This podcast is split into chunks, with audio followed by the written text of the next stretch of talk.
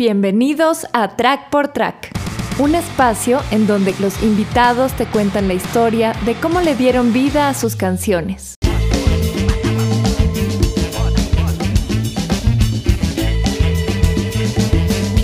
Yo soy Pablo Estacio, cantante y bajista de Bacalao Men. Vaya. Soy Sebastián Araujo, fui parte de la primera formación de Bacalao Men, con la cual llegamos a grabar tres discos y tocamos cantidad inmensa de veces. Como que la primera reunión fue en el año 98. Nos reunimos Sebas y yo con la idea de formar un grupo de música latina fusionada con distintas cosas ahí, con electrónica, con funky. Y empezamos a ensayar básicamente nosotros dos. Después invitamos a gran amigo Aurelio Martínez, que tocaba también conmigo en una banda antes que se llamaba El Quinto Combo. Y empezamos a ensayar nosotros tres. Y al poco tiempo convocamos a Rafa también. Por aquí les habla el Rafa Gómez, guitarrista y cantante de los primeros años en Bacalao Men. Y bueno, escuchando lo que dice Pablo, todo es verdad, menos que ellos convocaron a Rafa para el grupo. La verdad es que ellos eran un trío y no querían guitarrista, querían electrónica, querían DJ tal vez, pero no querían guitarra. Y yo cuando los vi tocando en el Café del Ateneo me pareció el concepto arrechísimo. Y luego me le acerqué a Pablo y a Sebastián y le dije, pana, me encanta lo que están haciendo, pero coño, les hace falta una guitarra ahí que no sea tan convencional y yo mismo soy. Pero los tipos se dieron la cara así como que, coño, nosotros no queremos guitarra. Total que eso fue un procesito. Yo me le metí por los ojos, así como tal cual como te gusta una jevita y le empiezas a, a llamar y a estar, estar pendiente no sé qué, y a decirle, coño, vamos a ver, un cafecito, una cosa. Así le decía, vamos a tirarnos un ensayo para que vean que le voy a meter una vaina ahí sabrosa. Pero fue un proceso de semanas hasta que me invitaron a un ensayo y en aquel momento yo estaba utilizando muchos efectos como el whammy y lo utilizaba mucho con el delay, con el wah y con los efectos de modulación como el phaser, el chorus, el flanger, etcétera. Y bueno, creaba unas texturas ahí y me le fue metiendo poco a poco a las cosas que ellos tenían, pues yo tenían algunas pistas y así fue como que después del ensayo dijeron, está bien, como que la vaina entra por aquí por acá. Ese cuento de Rafa es totalmente cierto, pues nosotros estábamos pensando hacer un grupo donde no hubiera guitarra. Pues eso era como parte, así como estaba la construcción, estaba I Wish, Cucaracha y todo eso. La idea era que no tuviera guitarra, que era las pre-maquetas eran súper electrónicas y la idea era conseguir a alguien que tocara sintetizadores y se metiera un poco con los sampleos y tiene efecto. Rafa cuando fue al ensayo fue como que un aporte inmediato porque todos teníamos esa influencia salsera y bueno, él estaba en la misma búsqueda que estábamos nosotros tratando de hacer un grupo sin guitarra. Rafa que estaba experimentando muchísimo con los timbres de la guitarra y la guitarra no sonaba como una guitarra. Para Cucaracha utilicé tres efectos básicamente, el Whammy XP100 de Digitech y dos pedales Boss, uno que es el Chorus C3 y el Digital Delay DD2. El Chorus lo utilicé con la velocidad y la profundidad al máximo. El delay es un delay como medio, como más o menos como por 600 milisegundos, algo así, con un poquito de repetición, de, de cola. Y el Whammy eh, tenía un efecto de octavador hacia arriba, hacia la octava de arriba, sube dos octavas. Y entonces eh, lo que hice yo en esa canción se divide como en dos partes, digamos. Una primero que no está el whammy, solamente el chorus y el delay, y hago un efecto de volumen con la perilla del volumen de la guitarra, y es algo así.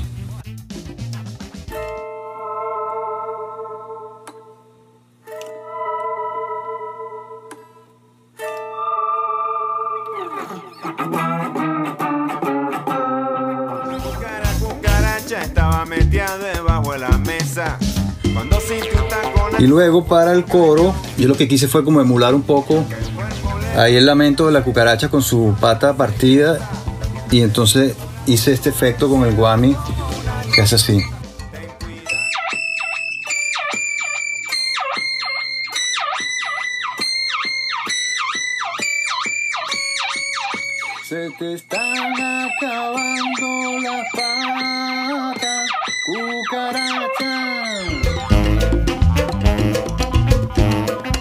Y luego, con ese mismo efecto, pero ya, digamos, en la octava de arriba, sin hacer el uso del pedal, es la parte del medio que es como el reach, que hago esta frase junto con el saxo. Que hace algo así.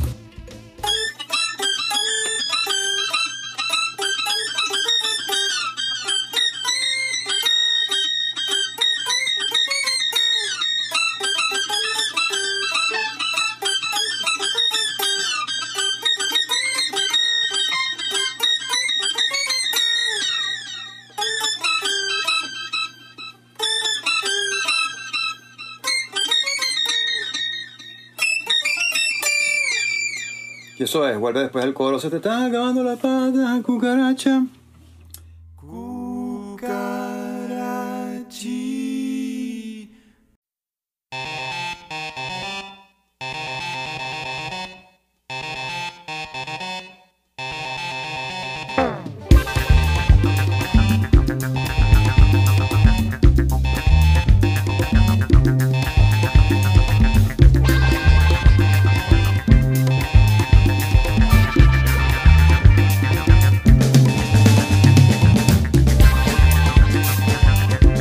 Concepto del grupo en aquel momento era hacer música afrolatina, songo. O sea, yo venía con una obsesión ahí con el songo y, los bambán de finales de los 60, principios de los 70, que era la fusión del songo con el rock and roll de aquella época. Pues empezamos a experimentar con el songo y justamente Cucaracha, I Wish y José son así las cuatro primeras canciones que hicimos para el grupo. También está en ese entonces como que una influencia fuerte, mucho trip hop. A mí me encantaba Portis, Massive Attack, Morchiga y también me gustaba muchísimo el dub.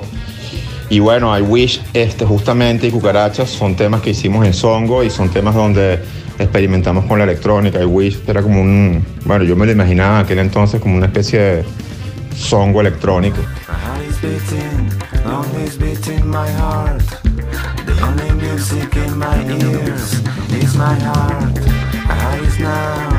Listening to another heart. I cannot touch you with my hands, but I can feel the beat of your heart. Yo no sé si yo recuerde en otro disco que las canciones me hayan impresionado tanto como en ese. Tal vez porque uno ya estaba más habituado a la manera de componer Pablo y bueno, se naturalizó un poco el estilo. ¿eh? Aunque yo ya conocía lo que había hecho Pablo, pero la evolución que tuvo Pablo en Boston fue sorprendente porque hizo canciones muy íntimas en el género y era muy experimental.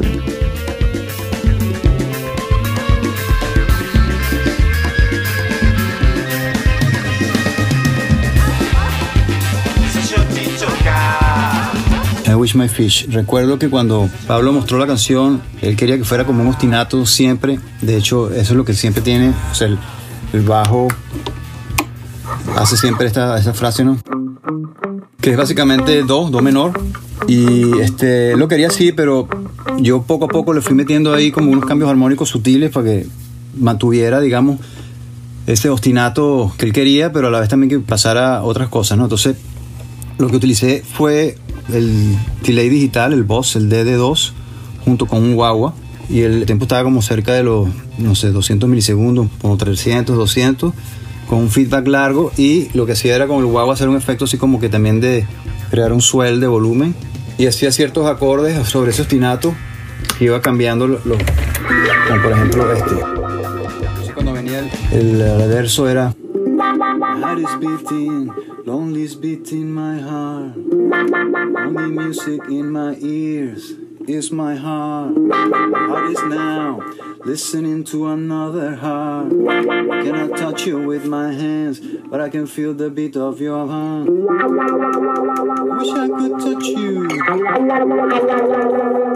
Wish you could touch me. I wish I could touch you. I wish you could touch me.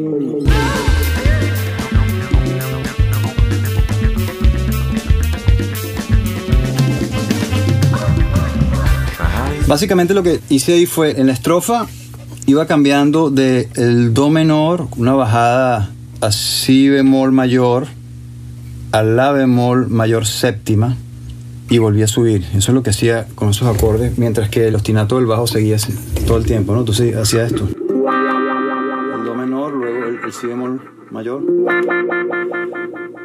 luego el la bemol mayor séptima y otra vez el si bemol mayor. Y en el coro lo que hacía era bajar simplemente una nota cromática.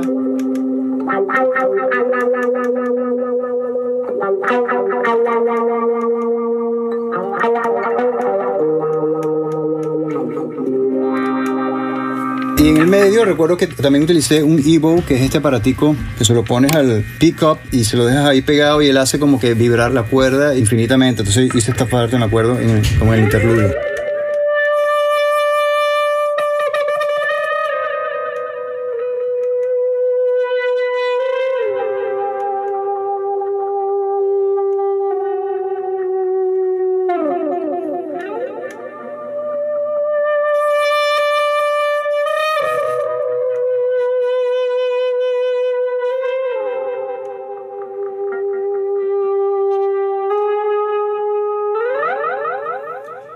Pero aquella vez en grabación me quedó mejor.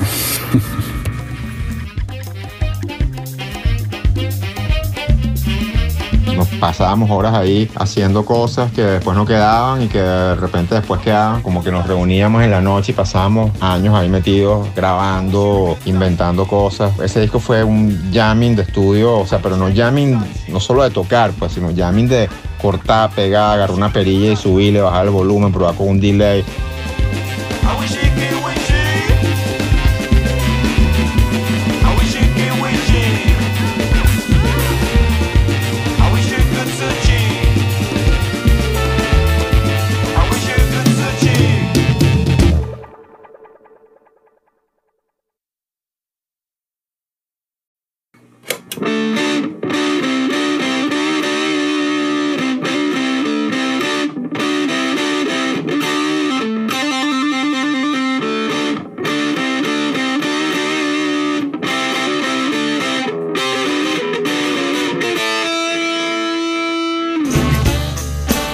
Otro cuento que a Seba seguramente no le va a gustar o lo va a negar cuando lo escuche es que el tipo se empecinó en que un sonido de guitarra de, de vitaminas no le gustaba, que yo estaba utilizando un Foss de estos este, Electroharmonics para la, la frase y para casi toda la canción, ¿no? Para, pararararara. y el tipo estaba pana de verdad casi que indignado y nos fue y nos dijo a Pablo y a mí, chamo, ese sonido en unos años va a estar chimbo, va a quedar ridículo.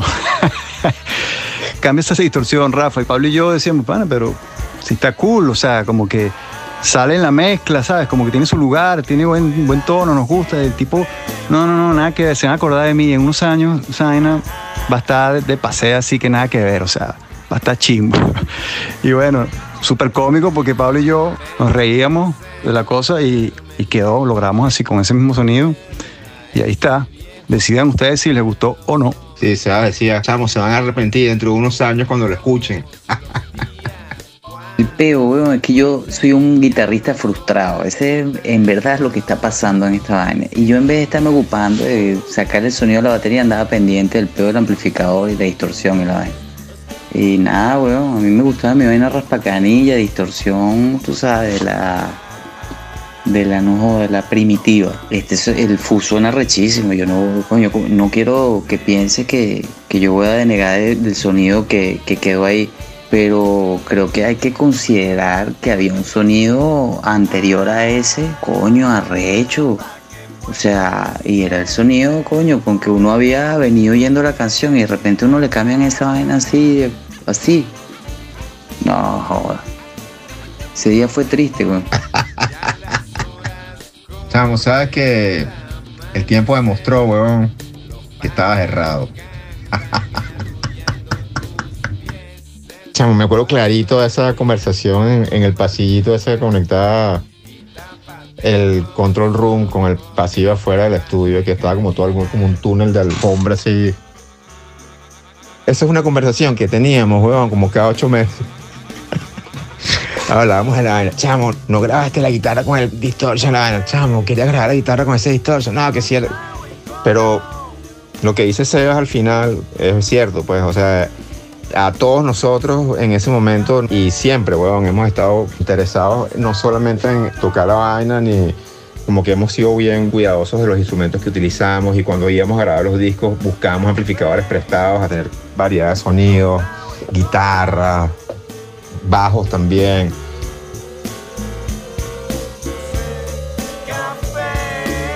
Yo en aquella época usaba un amplificador que nos había prestado también Héctor, que lo había dejado aquí en Caracas. Era un Ampeg SBT y un Cabinet 8x10, una cosa gigantesca. Y tocaba con un bajo Fender mexicano con un choir ahí que estaba modificado. Pero lo que más me gustaba era tocar con un bajo que tenía Rafa, que era un Precision ahí como del 69, una vaina así. Eso fue al principio. Luego ahí mismo conseguí un bajo en una sala de ensayo, un Fender Precision del 73. Es el mío que es el bajo que tengo hasta ahora. Pues he tocado con muchos otros bajos, pero ese bajo creo que es mi preferido, el Precision.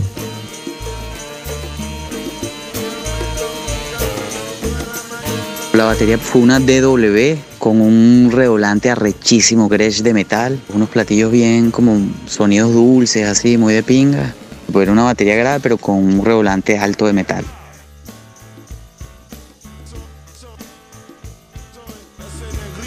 Básicamente utilicé fue un fuzz de Electro Harmonics que se llama el Big Muff, la versión soviética, que parece un ladrillo súper grande, con tres botones súper básicos, este, volumen, distorsión y tono.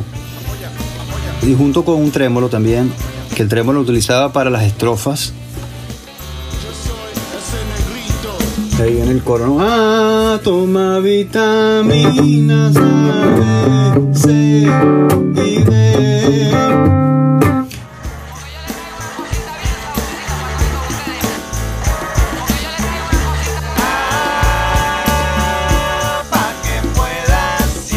Pero básicamente no hacía nada con la guitarra, simplemente me quedaba con, un acorde. Luego cuando viene la estrofa, utilizaba el mismo muff pero con el trémolo y era cosa así. Tengo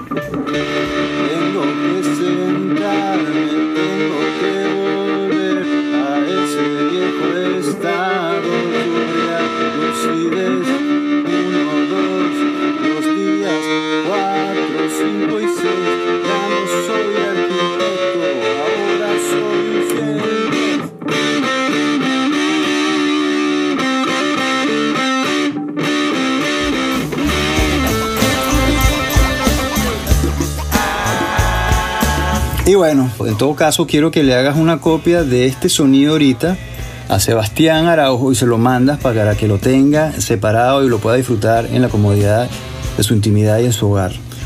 Y bueno, eso es todo con, con vitaminas. También utilicé el E-Bow cuando está el coro de café tostado y colado, que estoy haciendo ahí también como una, unas líneas este, improvisadas con un delay también y, básicamente es el E-Bow, pero el Big Muff se utilizó a lo largo de toda la canción. Los efectos que utilizaba en aquella época para la guitarra eran el Cry Baby, el wah, Cry Baby, el whammy de Digitech. De Boss tenía varios pedales como el Turbo Overdrive, tenía el, el Boss Chorus C3 creo que era, el Boss Tremolo, el Boss Delay también, el Digital Delay de los primeros. Luego tenía un Phaser MXR, también tenía un, un Fuzz Big Muff Electro Harmonics. También utilicé un Delay Line 6, creo que es el DL4. Utilizaba un pedal este, bien extraño que, que lo compré en Nueva York, que se llama el Z-Vex Sig Wah, que era un efecto loco como un wah, pero tú lo podías como programar, que se escucha mucho en la bicicleta intergaláctica. También utilizaba el E-Bow, que es el aparato que, te lo, que lo pones cerca de los pickups de la guitarra y hace como el efecto de un arco que hace el sustain de la nota. También utilizaba el slide normal, que lo puedes escuchar en, José y en otros temas así. Y los amplis eran, utilizaba un Roland Jazz Chorus 120, un Vox AC30 y un Fender Twin River. Nunca los tres a la vez, pues siempre uno u otro. Creo que para las grabaciones sí utilicé de repente dos o algo así, pero... Y las guitarras utilizaba era una Paul Red Smith Custom 22, una Ibanez AS200, luego una Gibson Les Paul Classic, una Fender Telecaster y una Gretsch Country Gentleman.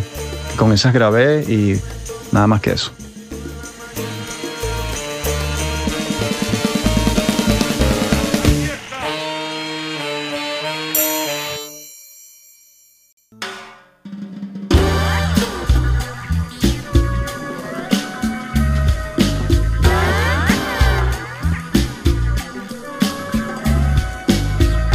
Es como un tema medio, como una especie de cha-cha-cha, lento, trip hop, con delays, con ecos, con sampleo.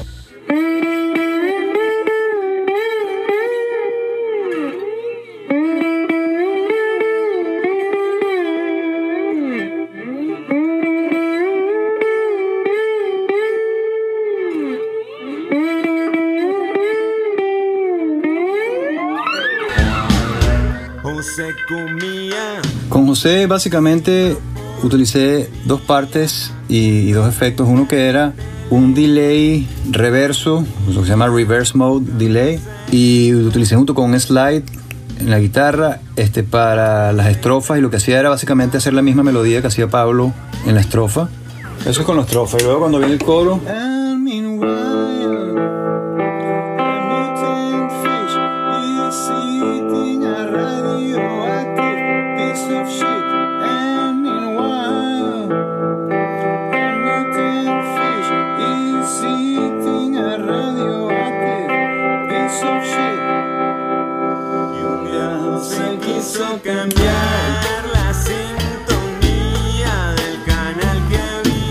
eso es básicamente todo lo que pasa en la canción. Luego está la parte de la explosión, que lo que hago es un efecto con el mismo delay con el, y con el slide, cuando hace...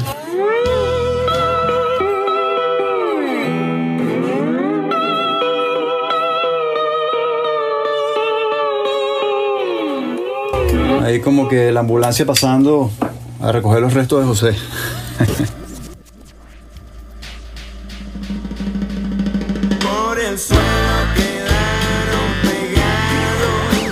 En José. Queríamos repetir unos coros y yo copié mal los coros y quedó ese coro ahí que dice por el suelo quedaron pegados y como que lo corté donde no era. Y entonces se hizo como otra palabra ahí y la vaina quedó como que bueno, o sea, nos gustó como quedó y, y lo dejamos así también.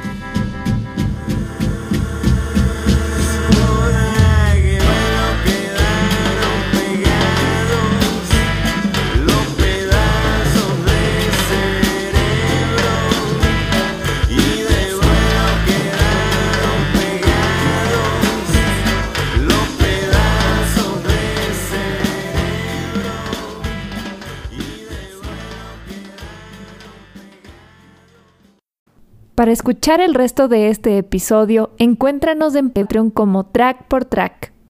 Nuevos lanzamientos, nuevos sonidos. Lo que estás escuchando en el fondo es una de las nuevas producciones de Backstage Studios Valencia. Síguelos como Backstage Valencia en Facebook, Backstage V en Twitter, Backstage Val en Instagram y Backstage Valencia en SoundCloud para que puedas escuchar todo su portafolio. Hey, saludos. Aquí Gustavo Davis de la banda Into the Brightness. Estamos compuestos por Armando Zapata en la batería y sintetizadores, mi persona en la guitarra, teclados y voz. Quiero presentarles nuestro primer EP llamado En el Brillo, un EP compuesto de seis temas que fueron grabados y mezclados en los estudios Backstage Valencia por nuestros amigos Jan de Oliveira y Daniela Arrieche. Estos seis temas fueron masterizados por Silver Sound Studios en Madrid y la producción estuvo bajo de los integrantes de la banda y en conjunto con Jan de Oliveira. Y quiero invitarlos a que visiten nuestra página web intothebrightness.com. Ahí podrán escuchar los seis temas que componen En el Brillo. Ahora me despido, no sin antes mencionar nuestras redes sociales, arroba Into the Brightness Band en Instagram y en Facebook. También nos pueden conseguir como Into the Brightness Band. Saludos y que siga la buena música.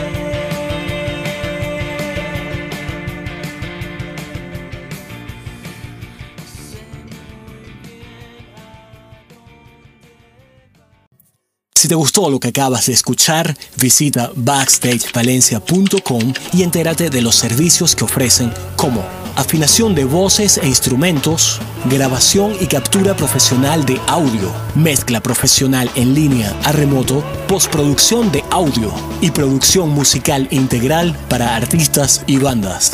Backstage Studios Valencia es el equipo de trabajo que necesitas para desarrollar tu carrera musical. Antes de despedirme, quiero aprovechar para saludar a Super Mastering. Ellos ofrecen mastering online analógico y digital totalmente personalizado y en tiempo récord, edición y postproducción de audio y restauración de proyectos musicales. Super Mastering. No te quedes fuera del juego. Suena como los grandes, suena como el mercado te lo exige. Síguelos en Twitter e Instagram como Super Mastering. También quiero darle las gracias a quienes colaboran en la realización de este podcast. Backstage Studios Valencia, encargados de la mezcla y mastering de este episodio. Maribel Ceballos, por el voiceover que identifica a este podcast.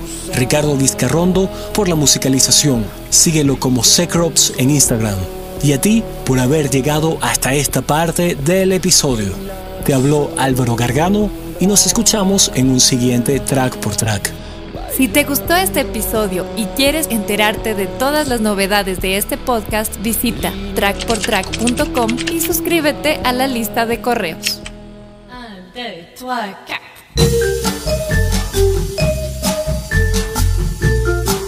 ¿Qué tal muchachos? Le habla Acosta de 1, 2, 3 Sonido Podcast saludando a nuestros amigos de Track por Track. Ya saben, vayan a Spotify, escuchen Track por Track, después 1, 2, 3 Sonido y ahí vamos. Saludos gente.